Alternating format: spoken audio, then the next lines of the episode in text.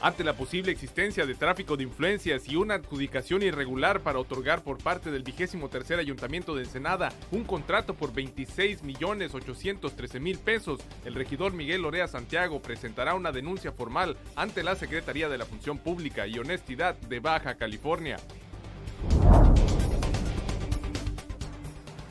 El director de Comercio, Alcoholes y Espectáculos Públicos, José Ángel León Sumarán, se deslindó de las grabaciones que circulan en redes sociales que lo vinculan con el ofrecimiento de favores por parte de esa dirección para que el vigésimo tercer ayuntamiento otorgue un contrato de recolección de basura a empresas privadas.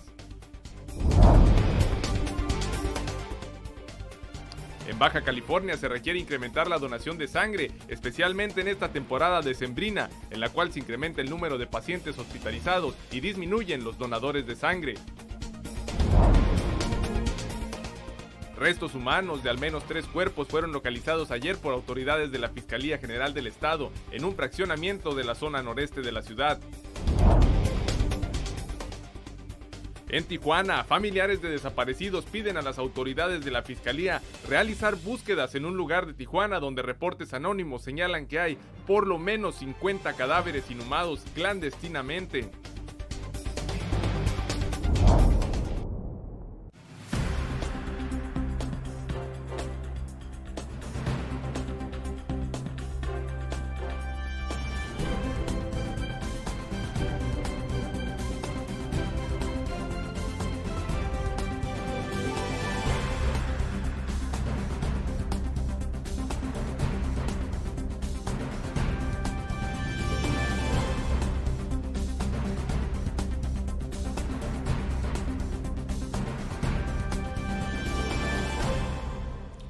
Muy buenos días, bienvenidos a Zona Periodística de este jueves 5 de diciembre de 2019.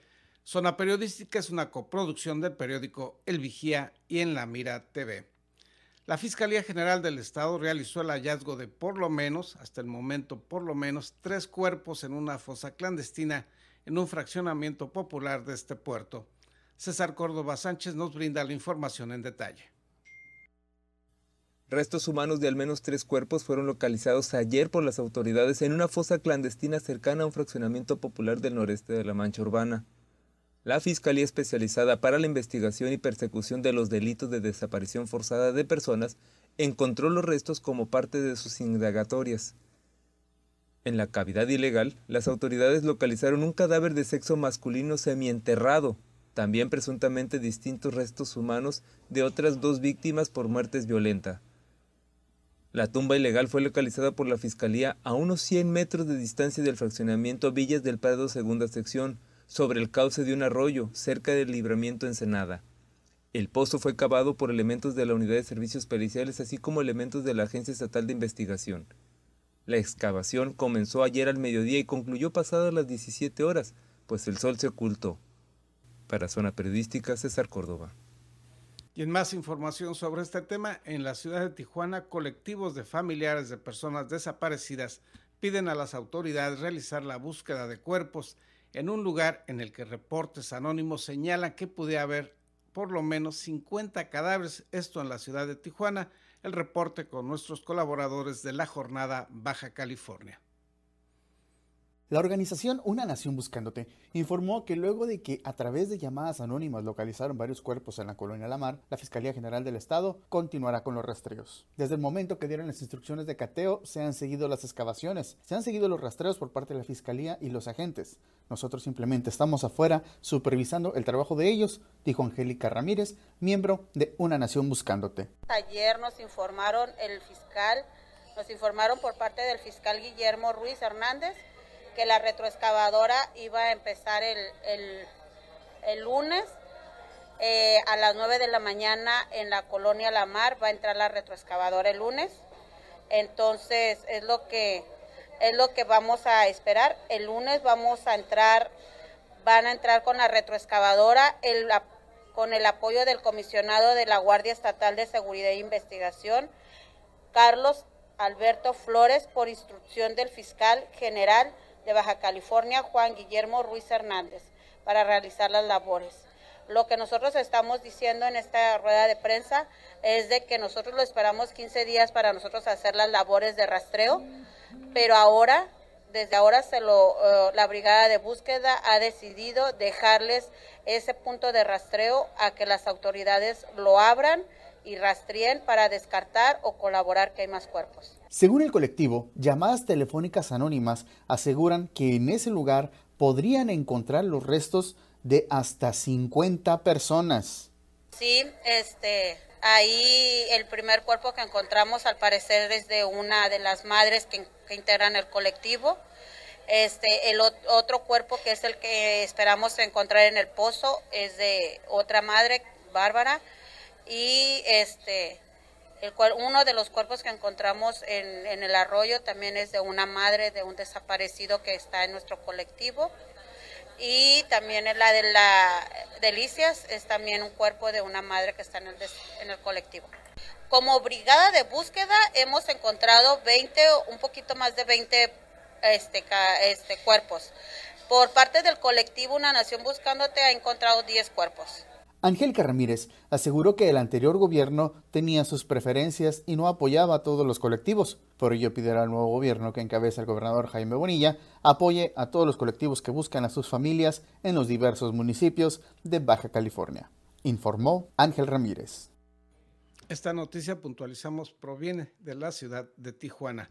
Y en más noticias de carácter policíaco y estatal, la Fiscalía General de la República informó sobre el decomiso de 60 mini casinos o máquinas tragamonedas de apuestas que fueron detectadas en diversos operativos realizados en las ciudades de Tijuana y Mexicali. El decomiso se realizó porque dichas máquinas con dichas máquinas se viola la Ley Federal de Juegos y Sorteos, se indica en un comunicado de la Fiscalía General de la República.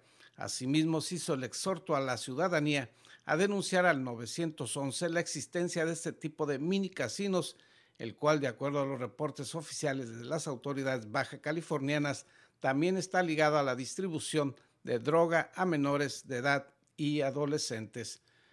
Vamos a ir a una pausa comercial, conflicto y escándalo político y legal en torno a la intención del Ayuntamiento de Ensenada de concesionar parcialmente el servicio de recolección de basura. Los detalles al regreso de esta pausa publicitaria.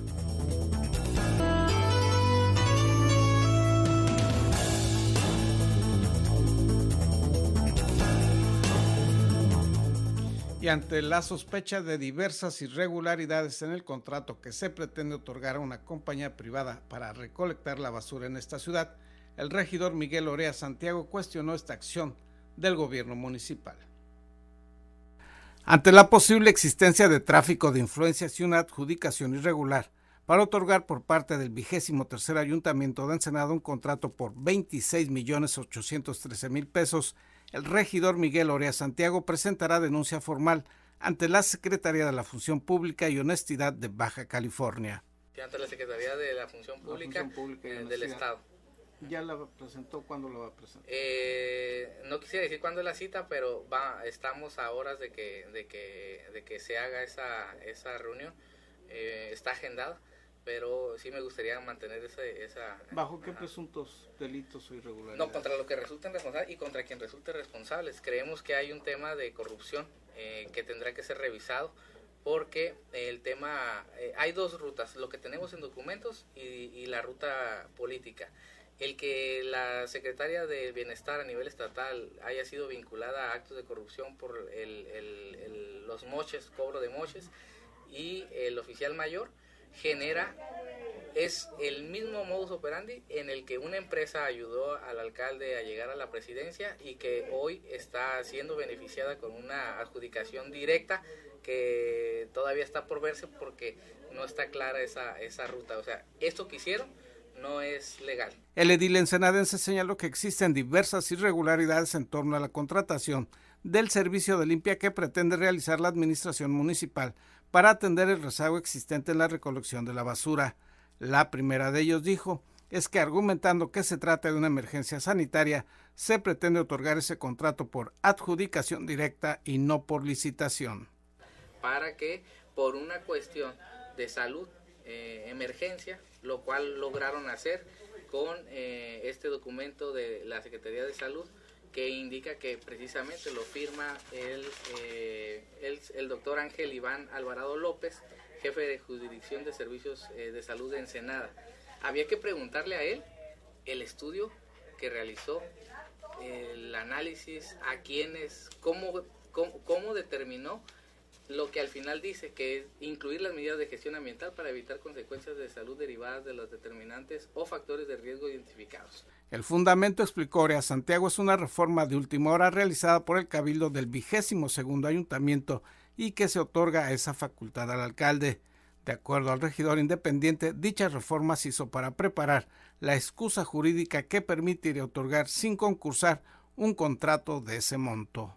Modificaron el artículo 76 y 78 que habla precisamente de la forma de cómo se hacen las adquisiciones, arrendamientos y concesiones. O sea, quitan al cabildo de esa posibilidad de, ser partícipe y le dan la facultad directa al presidente municipal. Sin embargo, la adjudicación deja también muchas dudas, señaló el edil, pues de las tres empresas que participaron en la adjudicación, se investigó a dos de ellas y no se comprobó su experiencia en el tema y en uno de los casos ni siquiera su existencia. Tres empresas son Ecoterra, que es la beneficiada, que es la que ayudó ahí en campaña a nuestro alcalde, eh, inmobiliaria y constructora Lucero Verde, la cual lo único que sabemos es que es de La Paz. Eh, hicimos una investigación, el número de teléfono marcamos y lo que nos dicen que es una recicladora, o sea, no una maquiladora, perdón, es una maquiladora eh, que no tiene nada que ver con el tema de la basura en Ensenada. Y Criterra, de la cual pues no existe, no, no se sabe, son, son dos, dos, dos empresas que compitieron contra Ecoterra, que son prácticamente fantasmas. Orea Santiago añadió que el escrito de la Secretaría de Salud, donde se habla de la supuesta emergencia sanitaria, no tiene un sustento técnico ni científico, solo generalidades sobre la proliferación de la basura y los riesgos potenciales que implica para la salud. Ante las presuntas irregularidades, dijo que denunciará esto en la Secretaría de la Función Pública y Honestidad y agregó que se pedirá que se investigue si personas ajenas a la administración municipal han estado operando estas negociaciones. Informó para Zona Periodística Gerardo Sánchez García. Y sobre este mismo tema, el día de ayer circularon en redes sociales unas grabaciones en las cuales se habla de una operación política en contra de quienes se oponen al otorgamiento de dicho contrato. En estas grabaciones se involucra a funcionarios municipales.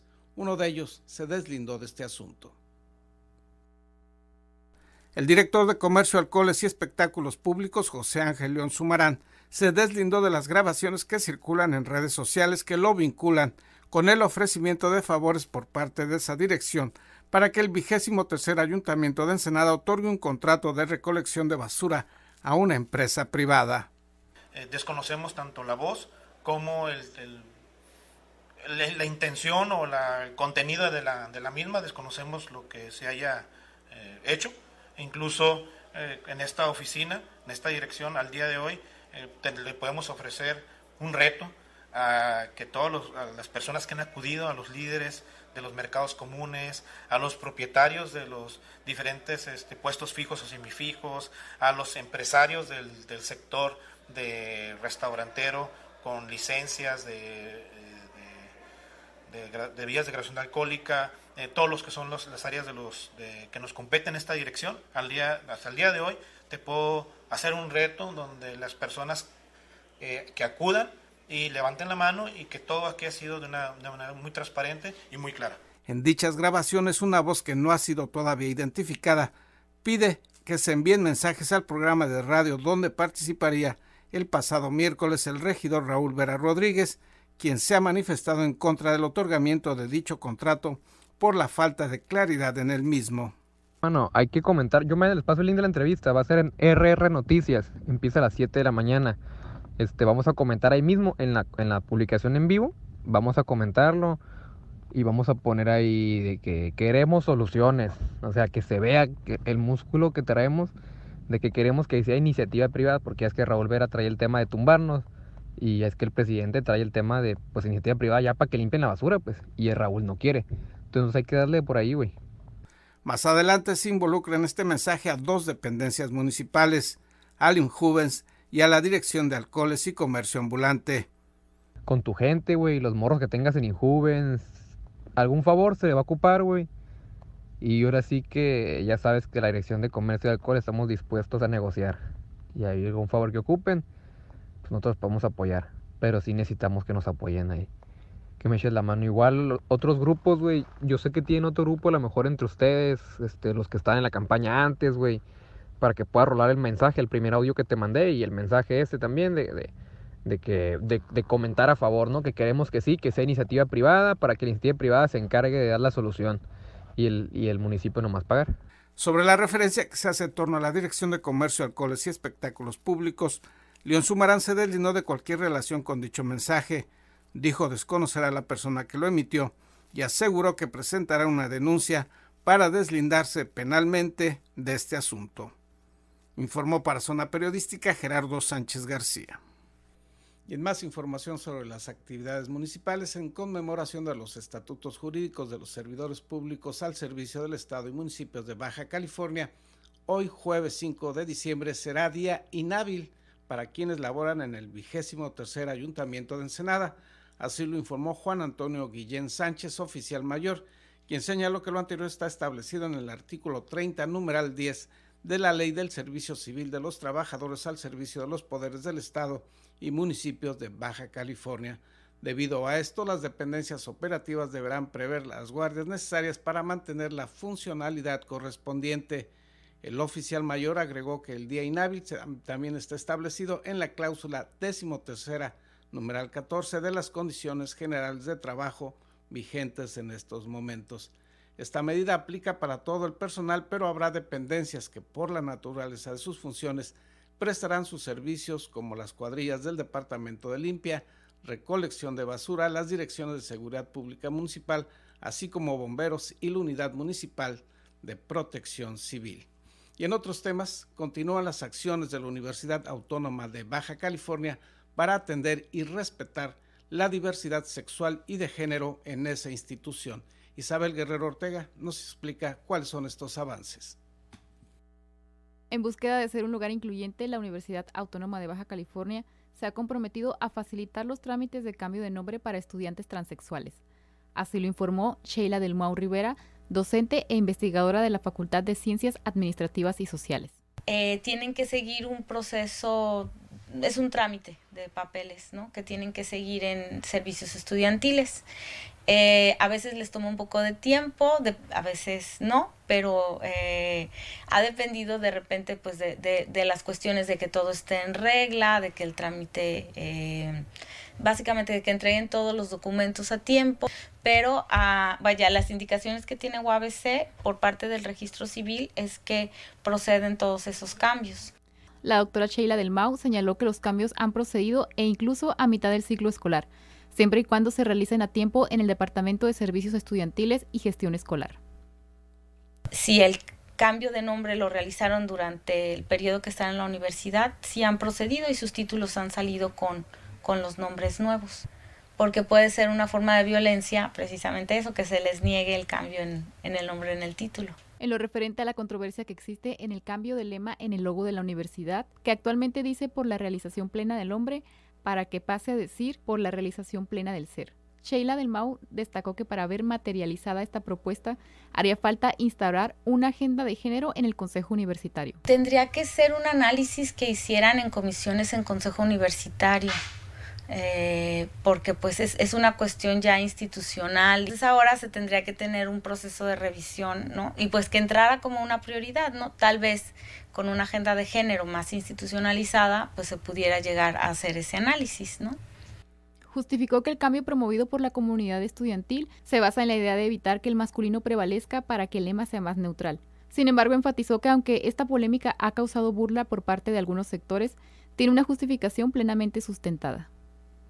Se ha ido después este, deteriorando a incluso a los memes y la burla, ¿no? De que ahora le vamos a poner E o arroba o X a todo y con eso se soluciona. Y no, de la manera como nosotros nombramos las cosas es como interpretamos al mundo. Y si lo nombramos masculino, pues lo interpretamos masculino, ¿no? Aunque pueda uno decir, no, pero yo reconozco las diferencias y sé que las mujeres tienen valor, etcétera. Sí, pero es, es algo que subyace en nuestro subconsciente según los estudios de, de lingüística y psicología, etcétera, ¿no? Para Zona Periodística, con imágenes de David Amos, Isabel Guerrero. Vamos a ir a una pausa comercial. Al regreso, una entrevista sobre el festival navideño que se realizará este fin de semana en apoyo a la Casa Hogar del Anciano de Ensenada.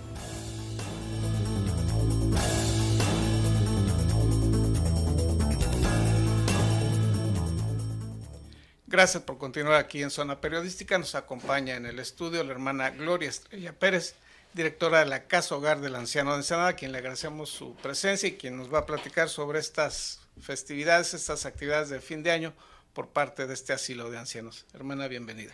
Gracias Gerardo, gracias a la Mira TV por el espacio que nos brindan siempre para apoyo de nuestros ancianitos de la Casa Hogar. 8 de diciembre tienen este festival navideño, ¿dónde y qué va a haber?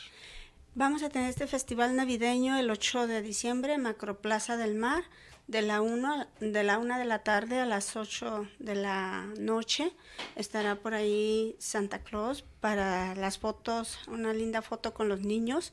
Vamos a tener también la participación de la Escuela Firenze con un show de Navidad muy hermoso artistas también de la localidad también con sus villancicos y con toda la temática sobre la Navidad.